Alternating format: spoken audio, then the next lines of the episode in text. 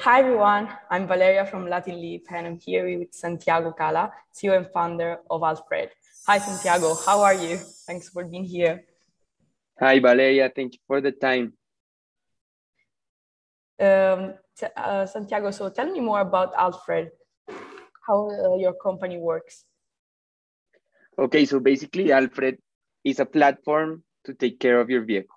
Um, we have all seen that the industry is terrible. People get robbed in the industry, people lose a lot of time, and additionally, people forget.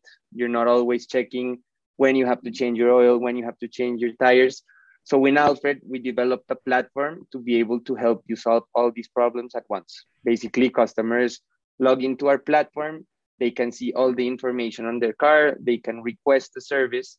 And once they request the ser service, uh, one of our drivers, our Alfreds, picks up their car, takes it to one of our allied shops that are all guaranteed and have uh, specific requirements to be able to join our network. And then we return the car to the customers without them having to have lost um, no time in the in the process. Great, great, very interesting. And tell me more, like how have you become an entrepreneur? How did you become a founder actually of um, Alfred? Okay, the, the story is kind of fun. Um, actually, I was in around sixth semester of university um, when in one summer vacation, I decided I wanted to do something with cars. So I started texting uh, my friends, all the people I knew who had a car, and I told them, hey, if you need anything regarding your vehicle, just let me know and I'll do it for you. Uh, those three months, I ended up doing like 30, 40 services of people who texted me, like, hey, I need you to take my car to change the tires. I don't know if you know a good place to do so. Um, I eventually ended up getting a lot of traction and I decided we need to do something about this because uh, we're clearly solving a, a problem here. People do really like this service.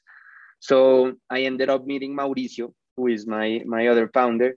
Uh, we started working together. Uh, we raised a small uh, investment round. And then we met Daniel, our third co founder, uh, who is in charge of all the marketing and commercial area of the company. And together we have grown a lot. We have already done more than 30,000 services. We're doing more than 40,000 services per month, 4,000 services per month. We have more than 15,000 customers in our database. Additionally, we're operating in six uh, of Colombia's biggest cities, and we have more than uh, 89 Alfreds now hired directly to our company. Amazing, very impressive numbers, actually. and um, um, what about your background? uh, how did it help you to building your startup? Okay, so I started studying industrial engineer in industrial engineering. That was in second semester of 2017. Um, in in in those uh, in that in that program here in Universidad de los Andes in Bogota, you have to take a lot of programming classes in the first two semesters uh, I actually had never coded before and I ended up enjoying it a lot. So I decided I wanted to double major with uh, what you could consider computer science. Um, I started doing the double major. I started Alfred actually when I was still in university. So um, I think my background, more than being a foundation for what I have built in Alfred, has become more of a complement in the process. Uh, it's interesting because what I see in classes, I end up implementing in Alfred, and what I see in Alfred and have been learning on my own a lot, end up seeing in classes. So they complement uh, very well each other. Additionally, I worked in, in AWS, in Amazon Web Services, for almost eight months. I did an internship there uh, that had also helped me a lot to get familiar with cloud technologies. And uh, actually, AWS right now is our main cloud provider in Alfred. So I think uh, all of the three areas combined have uh, worked a lot to be able to form me into the the founder that I am to be able to successfully run the it's the Alfred Tech team. I, I, I, it's impressive that you managed to do the in internship and then also work with your startup. Congratulations. Yes, actually, thank you. Actually, at that time, um, it was complicated. I, I, I couldn't sleep. I had uh, to, at that time I didn't take classes, so I was like working two full time jobs. But uh, in the end, I think it paid off for everything that I got to learn in the in the process. Amazing. Um, and so you explain me how your company works and tell me more about your competitive advantage. What do you think Alfred has uh, more than the others?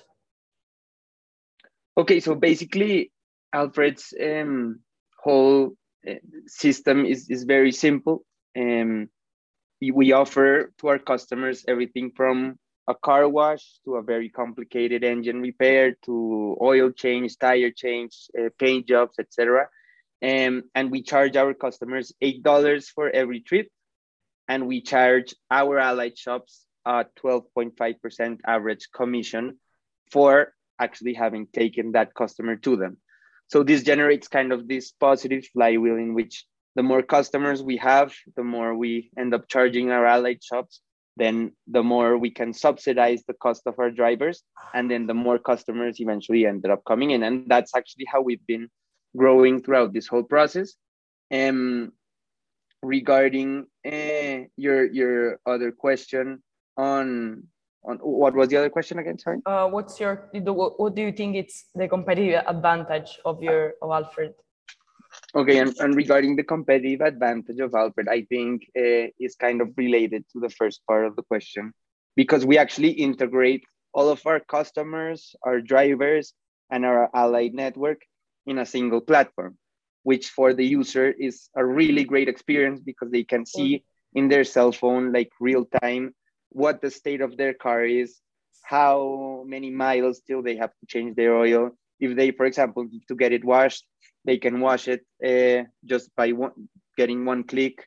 They can actually sell their car, get insurance, and actually having all of the the the these different actors in the ecosystem, I think is Alfred's key advantage because there are companies that offer drivers and there are companies that have helped people connect with different ally shops, but having all of it in one single place is, I think, what has made Alfred uh, successful at the moment. Only one platform. Amazing. Exactly. Okay, thank you. And um, what about, there are any challenges that are you facing now in the process? I think one of Alfred's biggest challenge, and this is something that um, we've always identified even since the beginning of the company, is that we're in an industry that requires a lot of trust. And why? Because when you're letting someone else drive your car, especially here in Latin America, where cars tend to be kind of a household's second most valuable asset, people are skeptical and people don't just simply hand over the keys to you for you to be able to drive the car and take it wherever you want. So people, even though they are hesitant on letting someone else drive their car, we have started to see that the pain of taking their car to all these different tasks is so big, people are willing to actually do it. So um, I think through technology, we've been uh, helping overcome this issue. We also have insurance uh, that covers up to $1.5 million in uh, damages if something were to happen to your car or to somebody else's car or to somebody else in general.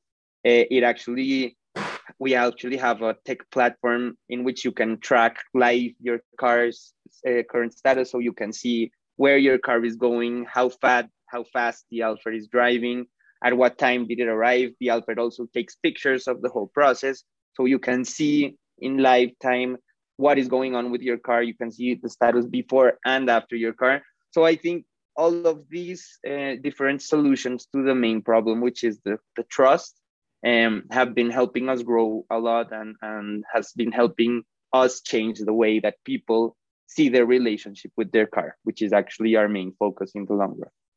Great. Thank you. Thank you.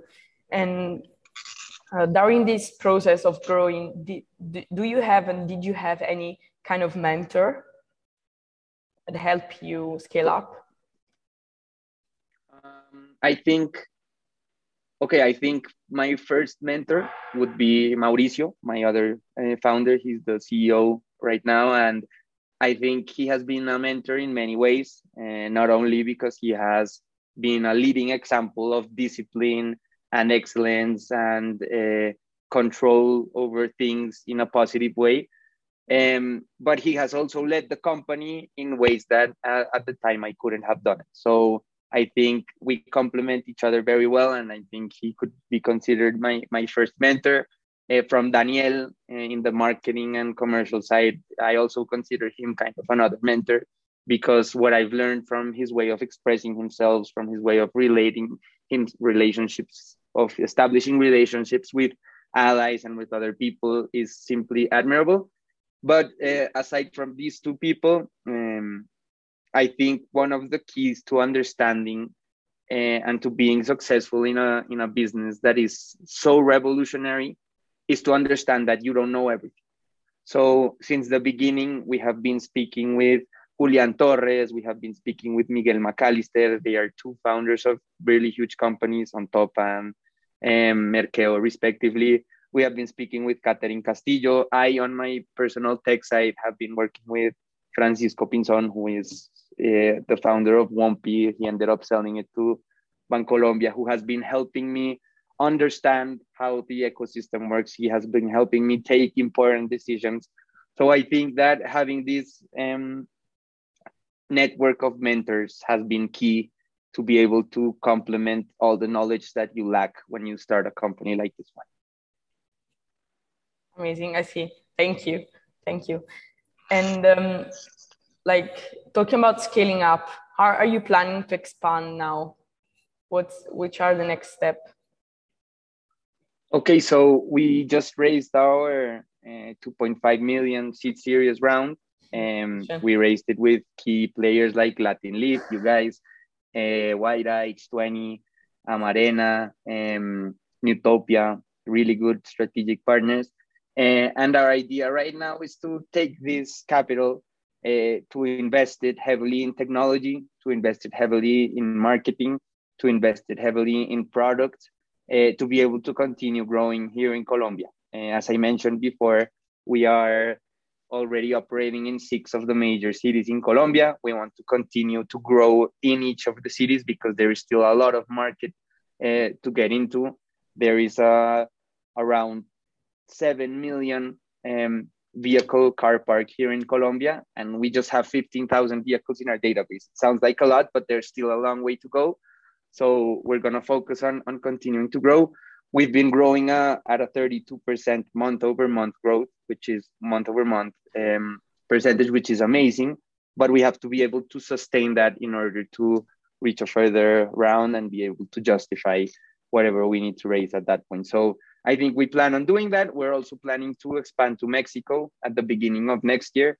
Uh, we were going to do it earlier, but um, I'm pretty sure you know how the market has been kind of filled with uncertainty. So we're trying to control our our spending as much as we can. And once we have uh, everything planned out, uh, we'll be expanding to Mexico probably the beginning of, of next year. That's great. That's great. So um, uh, as you mentioned, like the in the long term goals, uh, what are you planning is to expand to Mexico, right? Yes. Amazing. We plan on expanding to Mexico, yes, on beginning of next year. Um, one last question. If anyone wants to get in touch with you, how can they contact you? Uh, well, I am actually very open to, speaking to a lot of people. So my uh, main email address is santiago at alfred.com.co. And you can also have my phone number. It's plus 57, Colombian area code 313 889 uh, 5531 if you want to contact me um, or via LinkedIn. Uh, I'll be happy to, to help as well. That's great. Thank you, Santiago, for being here today with us. I hope you enjoy the conversation and uh, hope to see you soon. Thank you so much for the time. Thank Bye. You.